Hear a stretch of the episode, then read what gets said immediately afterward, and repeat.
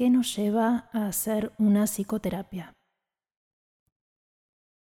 A veces se trata de un malestar, de una sensación de angustia más o menos difusa.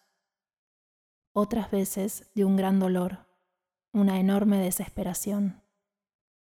En otras oportunidades se reconoce un sufrimiento vinculado con algún síntoma o una dificultad, como un trastorno del sueño, de la alimentación, miedo, estrés, ansiedad o depresión. Es probable que este sufrimiento tenga que ver con las dificultades que surgen en situaciones cotidianas de la vida, en relaciones con seres queridos y significativos, en ámbitos laborales o con vínculos de menor compromiso afectivo.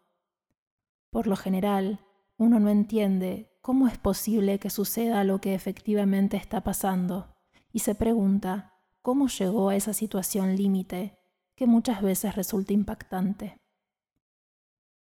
Generalmente, la terapia no es la primera opción.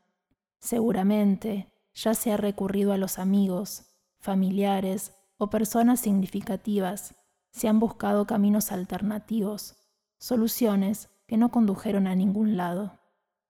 Cuando estamos angustiados, cuando no podemos resolver situaciones conflictivas, cuando nuestras estrategias ya no nos resultan efectivas, entonces es momento de recurrir a un profesional en busca de ayuda. No todas las personas responden del mismo modo frente a situaciones complicadas. Cada uno reconoce un momento propio, personal y único que le indica que necesita que un profesional lo escuche.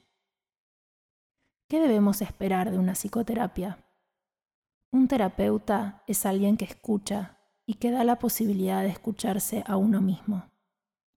Por lo tanto, podemos pensar a la psicoterapia como un proceso de aprendizaje en el que el paciente no aprende simplemente cómo resolver tal o cual problema, sino que al obtener una nueva forma de ver el mundo y verse a sí mismo, encontrará un método para resolver sus conflictos que podrá utilizar en el futuro.